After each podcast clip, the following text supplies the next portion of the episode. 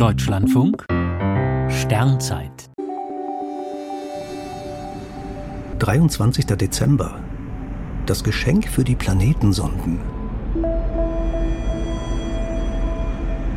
Über 30 Raumsonden sind derzeit im Sonnensystem unterwegs, umkreisen Mond, Mars und Jupiter, fliegen an Asteroiden vorbei, beobachten die Sonne oder machen sonstige Messungen im All.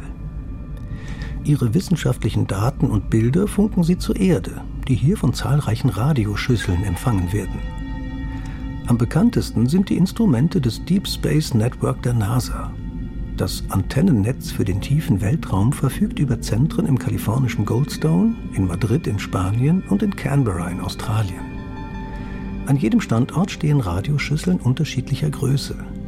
Die mächtigsten haben 70 Meter Durchmesser und empfangen auch noch schwächste Funksignale aus mehr als 10 Milliarden Kilometern Entfernung, etwa von den Voyager-Sonden weit jenseits des Pluto.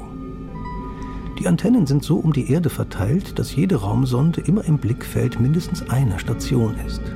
So können die Fachleute rund um die Uhr Funkbefehle zu ihren Sonden schicken oder deren Daten empfangen. Aber da inzwischen immer mehr Missionen durch das All fliegen, kommt es oft zu Engpässen bei den Antennen.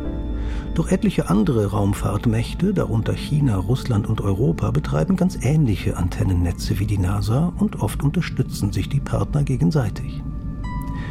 Ob atemberaubende Bilder vom Saturn oder spektakuläre Blicke auf einen Kometen. Auf der Erde bekommen wir dies nur zu sehen, weil es seit Heiligabend 1963 ein ganz besonderes Geschenk von NASA und Co gibt. Das Deep Space Network.